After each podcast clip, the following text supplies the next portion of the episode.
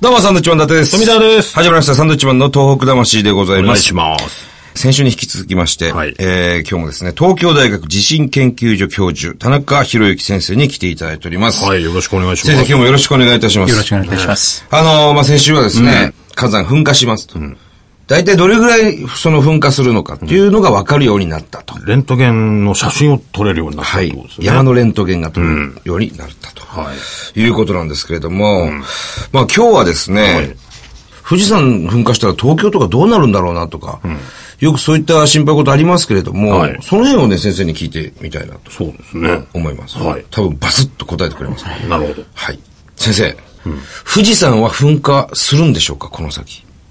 えーっと、いずれはすることになるかと思いますけども、ただ、我々が生きてる間にするかどうかっていうのはまた別問題ですね。はあそうなんですか。え富士山のレントゲンももうすでに撮ってらっしゃる。えいや、富士山のレントゲンはまだ取れてないです。いろいろな諸般の事情から取れてないです。あ、そうなんですか。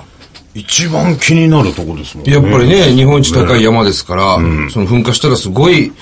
威力があるんじゃないかな。もし、例えば噴火したとしましょう。どういう状況になるんですかね、その関東。まあ一番懸念されるのはおそらく火山灰ではないかなというふうに思いますが、えっと、火山灰が、その、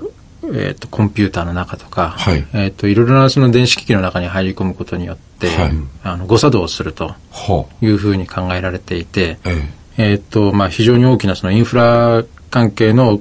に支障、大きな支障をきたすだろうとえはいうふうに思われています。あ、やはり、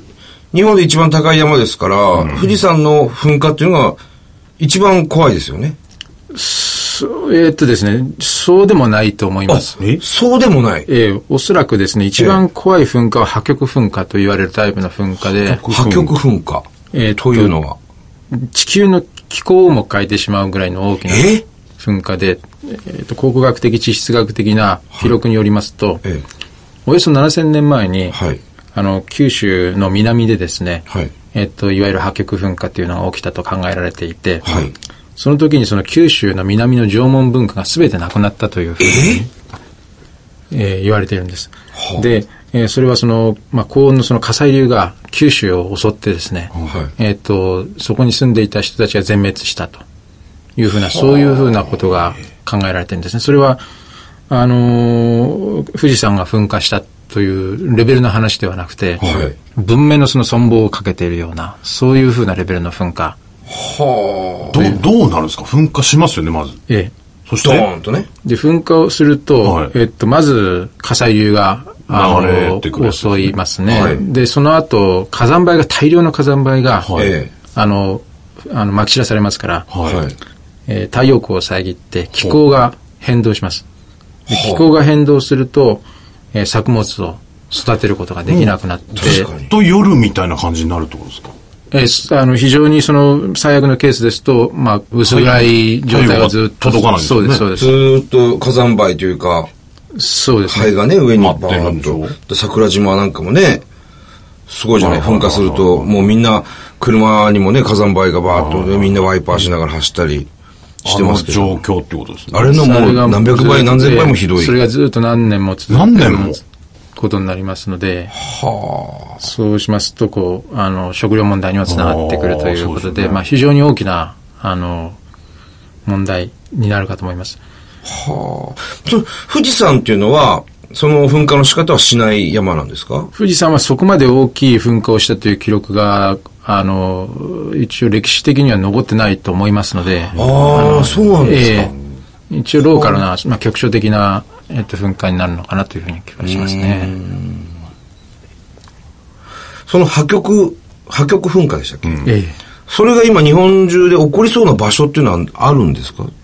それはなかなか難しい、えっと、ご質問で、ええあの、まあ、目処は立てられてるんだろうと思うんですけども、ええまあ、わ私ちょっと専門家でもないものですから、ええあの、詳しくは存じ上げませんが、あの、だ大体のその場所としては、可能性としては、あの、挙げられていると思います。特に過去に破局噴火を行った場所。例えば、あの、い硫黄、硫黄えっと、薩摩硫黄島のあはいはいはいはいたりの、あの、ええおえっと、カルデラはいは、あの、その7000年前に破局噴火をしたあのカルデラだと思われていて、またあの、阿蘇ですね。阿蘇山ですよね。ええ世界一のカルデラですからね。あそこも非常に大きなカルデラを持っていますので、はいはいはいえっと、まあ、それぐらいのえーマグマの規模が地下に存在する可能性があるというふうには考えられていると思います。その阿蘇山とかは、レントゲンはまだ撮ってないんですか朝まで撮っていないです。もう撮ってください、それ。先生、何をのんびりしてるんですかいやのんびりしてるわけじゃないですけど。いや、すぐ撮ってくださいそれまあ、そあのー、キンキンにその噴火するというわけではないので、あのー、まあ、仮に予知したとしても止めることはできませんから、なかなか 止。めれない。人間の力ではそれは止めれないと。いや、いわゆるその活火山ね。その阿蘇山もそうですけど。こう、なんとなくこう煙出てますもんねええ。阿蘇山なんか、桜島もそうですけど。そういうとこいち早くそのレントゲンを撮ろうとかっていうことではないんですかあ、それはですね、むしろその活動的な火山を、はいあの、レントゲン撮影撮影するというのは非常に喫緊の課題として我々は認識していて、はあはあはあは来月にもええ、霧島のあの新萌岳、はいはいはい。で、またあの、その直後にですね、2ヶ月3ヶ月後に桜島のあの、観測もあの、計画しております。桜島もやるんですか、はい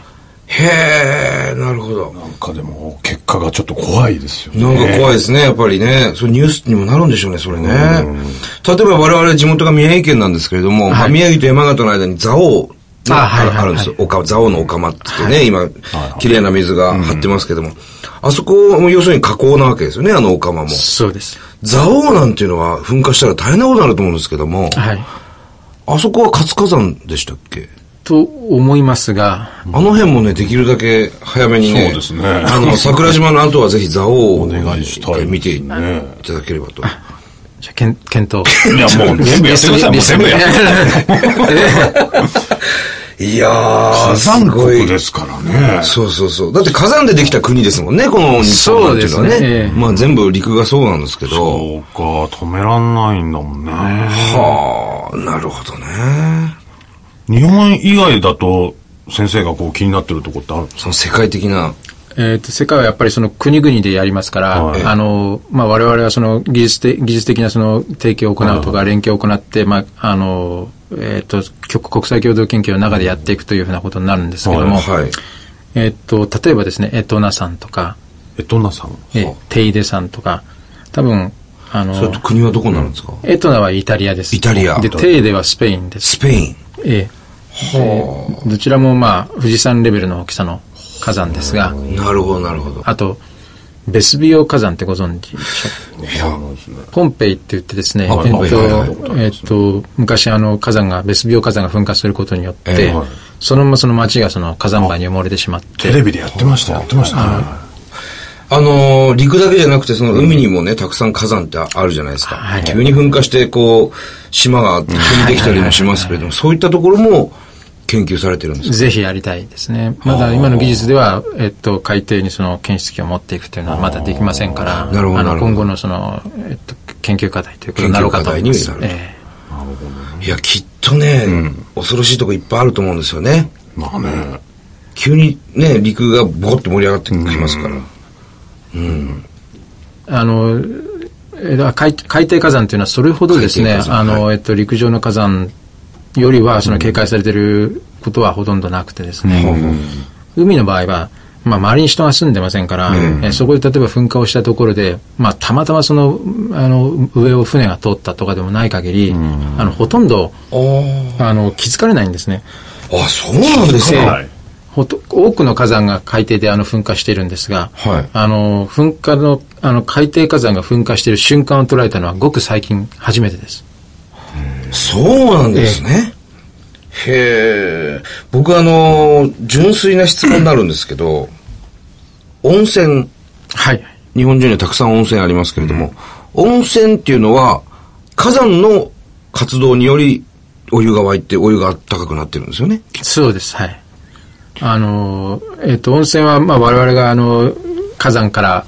受けている恩恵の代表格ですけど、代表格ですよね。あれはあの非常に古いあのかつてその噴火を行ったえー火山が、あのまだ熱を持っていてですね、地下にを持って余熱みたいなことなんですかそうですそうですええそれがその地下水を温めて、はいあの、まあ、地表に噴き出していると。まあ温泉使っているからといって、え明日、今日、明日噴火するということでは、ではない。決してないんですが。今日、いつもよりお湯が熱いな、喧嘩すんじゃねえ変化するんじゃないかな、みたいなことではないと。そうでそすね。んな小さいレベルの話ではないんですね。多分、あの、あの、安心して、あの、お湯に浸かれた感じ ですね。ああ、よかった、そこはね。はあ。疲れながら聞いてる人もいるかもしれませんいねや、まあ中にはね。うんまへえ。あでもそれも、面白いです。防ぐことはできないわけじゃない防ぐことはできないですね。だからその、いつ噴火するってもう確定もできませんと。いつ噴火するかっていうのは、比較的、あの、最近のその火山学の、はいえっと、発展によって可能になってきていて、ほうあ、そうなんですねで。、それが大きいか小さいかっていうのは予測できないんですね。なるほど。はその時にどうすればいいのかっていうことですよね。まあそうで防すねげないんであれば。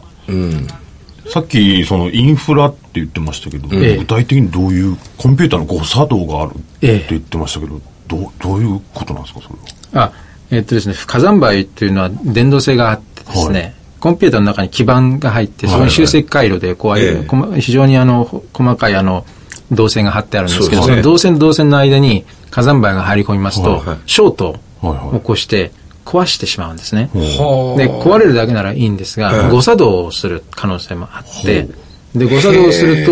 と、あの、予期しない、その結果をコンピューターが入ってきて、それを人が信じてしまうという非常に、ややこしいですあのえね。えあの、招かれざるような事件が起きてしまう可能性があるという。こうということは、その、すべてのコンピューターが、例えば飛行機だったり、可能性はあると思います。まあ鉄道だったりとか、銀行とかもそうですよね。特に銀行が一番問題なんじゃないかと全部ええ、コンピューターが、 ATM とかああいうふうな。あ、ATM とか。え預金ゼロになってるよ、おいみ たいな。そもっていうことですよねえ。いや、まあ、極端ですけねえど、それはそういうこともある。え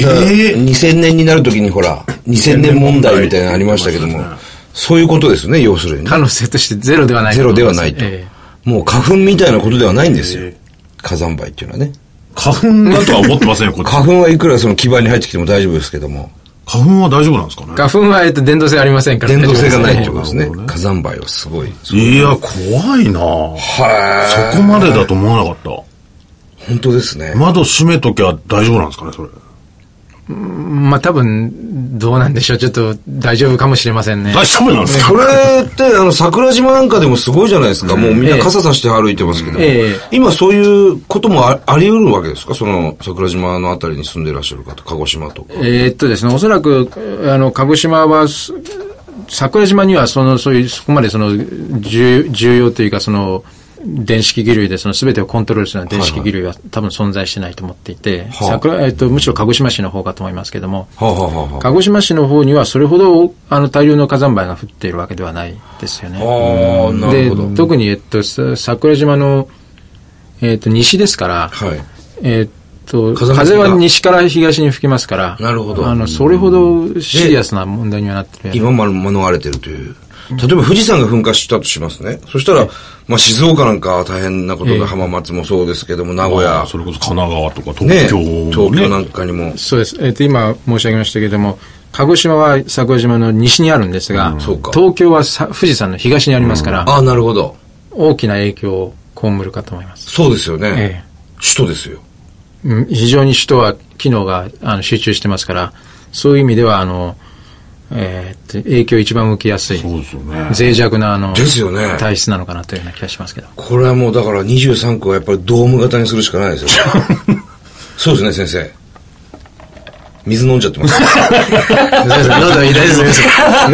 喋り続けてまいすやいや、ね、今はあの、ええどうすんの、それ。今屋根付きでね、野球やるぐらいですから、ええこれはもう備えてドームにするわけですね。それこそ、いわゆる東京ドームですよ。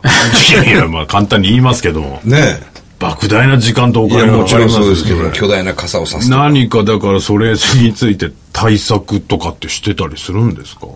いや、あの、火山噴火に対して対策はほとんど取られてないと思います取ってませんよえねえ。何にも。近それはおそらくその富士山が近々でその噴火するというふうな、はいあの、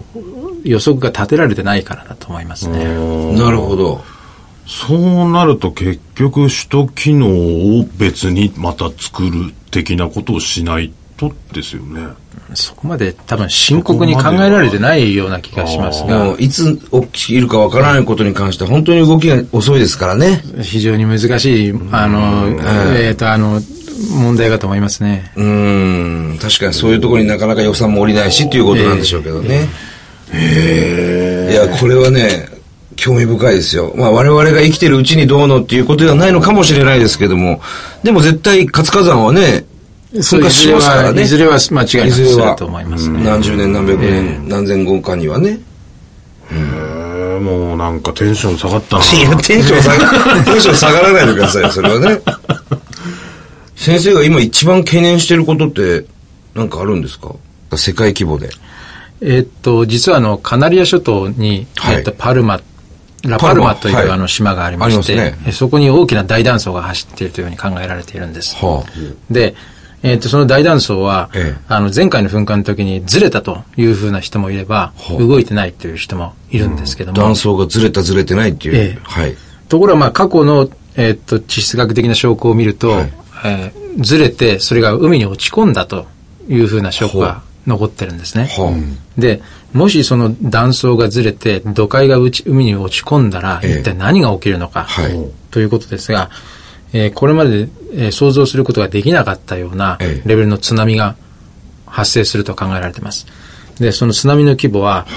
えっと隣の島には100メーターを超えるあの規模の津波が襲って100メートルの高さですかええ ?100 メートルを超える津波が起こりうる可能性がある。そうです。隣の島を襲って、もちろん、えっと、伝播する過程で高さを落ちていきますから、はいはいはいはい。えっと、えー3時間後に、えっと、アフリカの、えっと、西海岸に到達して、はいそこで50メーターぐらいの高さまえで落ちます。ただ、えっと、あくまで計算ですので、はいローカル、えっと、入江とか、あるいはその、えっと、海底が浅くなったところでは、ええもちろんその高さが、えっ変わと、りいろまいすよねろ変わってきますので、はいあの、あくまで指標ということです。大体50メーターぐらい。で、9時間後に、ええっと、アメリカの東海岸に、アメリカ東海岸に到達すると。到達します。それで何メートルぐらいですかそれで10メーターを超えるぐらいだというふうに記憶してますが、えっ、と、何も、えっ、と、一番違うところ、東北、東北の地震の時と一番大きく違うところええは、はい東北の地震は、東北だけが、ええっ、と、津波に襲われた、はい状状況になりまあす。千葉の方までね。ええ、来ましたけどええはいまあ、非常にあの、狭い領域、ええ日本という非常に狭い領域だったんですが、はいもしそのカナリア諸島で起きますと、ええー環大西洋、つまりそのアメリカの東海岸から、はあえっと、南のその、えっと、アメリカのひ東海岸、はいそして、えっと、アフリカの西海岸という、非常に広範囲で、非常に高いレベルの津波が発生して、大規模な破壊をいやいや起こす可能性があるという、まあ、まるで SF のような世界ですが映、画みたいな。そのようなことが起きるかもしれないということが、そのまあイギリスのその研究者のあのコンピュータシミュレーションによって、はいあの明らかにされていると。それってもう世界中に伝わってることなんですかと思います。はあ、それの対策っていうのはまた取って、そのためにですいるね、のでしょうえっと実はわわ我々は、はいあのこの、えっと、ミューオンという素粒子を使って、ええその断層が本当にその動いているのか、あるいはいはそもそもそも断層が存在するのかええというところをまずそこから突き止めるとはいはいはいところから始めてます。で、断層がもし存在しなければ、はいそもそもそれはガスネタだったということになりますので、うんはいはいえっと、そその SF チックな話も本当にフィクションに終わってしまうそうとですねいうことですけども、はいもしそれが断層であるということが分かったら、ええ次はその断層が動いたのか動いてないのか、はいはいはいどういう噴火の時に動くのかというふうなことをまず調べる必要があります。で、えーっと、その時にはやはりその島全体のその内部構造というのは必要になってきます。どうしてかというと、先ほどご説明した図にもありありますけども、はいあの、えーっと、山体の中で噴火がして、どこかが壊れた時にどういうふうに壊れて、はいどれぐらいの規模のその土の塊が海に落ち込むのかってええいうふうなことがわからないと、はいす先ほどの計算は、あくまで最悪レベルを想定した時の計算ですので、はいはいはいえそこまではいかないかもしれない、という可能性もありますよね。ですので、えっと、100メーター、50メーターの津波を警戒して、何兆ドルの投資を行って、ええ国民の生活を脅かしてまでもそはいのは防御防御策をするのか、ええはいあるいはそんなことは起きない。起きたとしても、もっと低レベルの津波で済む可能性があるというふうなことであれば、ええその程度のその防御策を取るということになるかと思いますので、ええまずはそこの規模から、規模のその予測から始めていく、きちっとした定量的な予測から始めていく必要があるんであるんじゃないかなというふうに思いなまるすほ。ど。はあ。これはもう地球上に先生はもういなくてはならないですね。いなくてはならない生物だと思ってます生物っていうなありがとうござい存ます。在ですよ。えいや、すごいですね。ーいや、もうちょっと引いてますよ。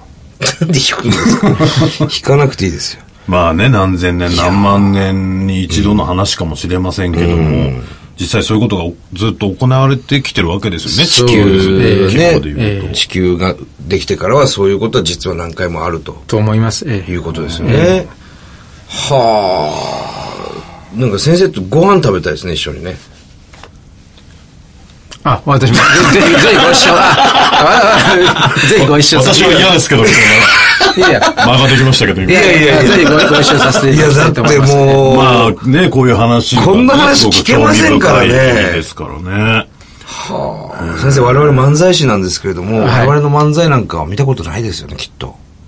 えっ、と、今後、あの、ちょっと注意してみるようにいたしますの で。ぜひ、あの、我々って一体、なんだこの太太ってるおじさん二人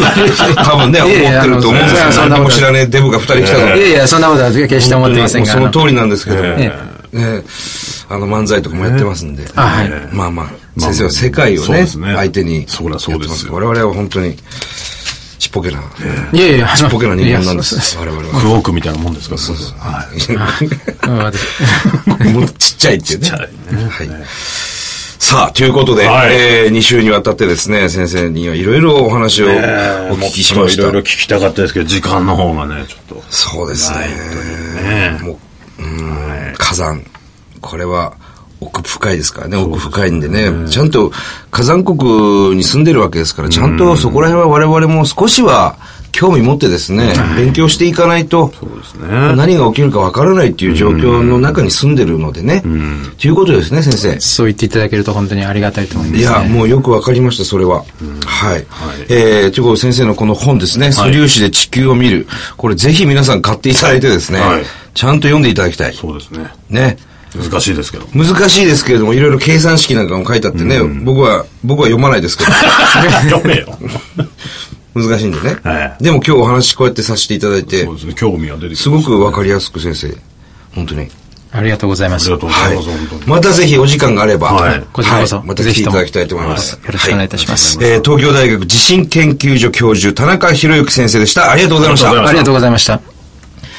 えー番組では東日本大震災に対するあなたのメッセージを受け続けます。はい。えー、はがきの方は、郵便番号100-8439、日本放送サンドイッチマンのトーク魂、それぞれの係まで。はい田中先生、また出てね係もあるとあいりうこまとすでよ。ね。ね。は。はいい。ね。またぜひ時間があれば出ていただきたいと思います。はい、えーメール、メールアドレスを教えてください。自分で調べてくだ自さい分で調べてくださいということですね。えーそれではまた来週です。バイビーさよなら。